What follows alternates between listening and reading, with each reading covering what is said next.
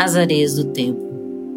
Pensar sobre a passagem do tempo, sobre a vida, sobre a finitude, sempre foram e são questões que me põem a pensar profundamente. Aliás, sempre estou no meu abissal. Já até produzi um show chamado Abissal de Mim. Conto para vocês em outro momento.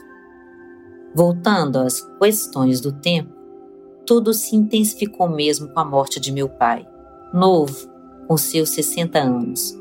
Foi o maior corte que havia vivido até então, e a escrita me ajudou a fazer uma borda para esse buraco imenso que é a morte. Foi com ela, a poesia, que consegui fazer meu luto tão doloroso. O livro se chama Alma de Vidro, e Descida de Rio é um dos seus textos, e diz assim: Como viver a vida sem pensar na morte que espera? Como não perder o sentido quando algo se perde no jardim do Éden? Tantas perguntas sem respostas. Filha, para de pensar, viva, ele me dizia. O tempo passa como folha descendo o rio. Para em alguns barrancos, mas a descida continua. Em seu livro Todos os Homens São Mortais, Simone de Beauvoir conta de um rapaz que havia tomado uma fórmula que o tornara imortal.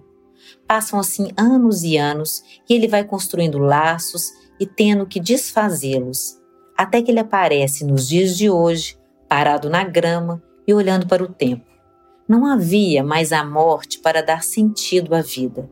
É esse contraponto, esse ponto de balança, essa náusea que contrapõe os dias de quem vive. A tendência de nós neuróticos é recalcarmos a morte. A morte seria sempre a morte do outro. Lidar com esse processo de colocar a morte no colo sem negá-la, lógico que não precisamos e nem conseguimos olhá-la de frente, de maneira descarada. É preciso fechar um pouco os olhos, assim como fazemos quando olhamos o sol de frente.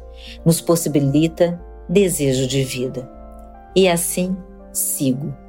Hoje entendo que a minha forma de viver. Penso, elaboro e vivo, nem sempre nessa ordem. Às vezes vivo, elaboro e penso, às vezes um pouco, apenas de cada um. Podemos variar esses verbos continuamente. Minha forma de estar na minha pele, sentindo o toque, o olhar, as palavras, o aconchego, o desamor, o amor, a raiva, a decepção, a alegria, a vida. Ficaria assim, descendo o rio. Olá, pessoal.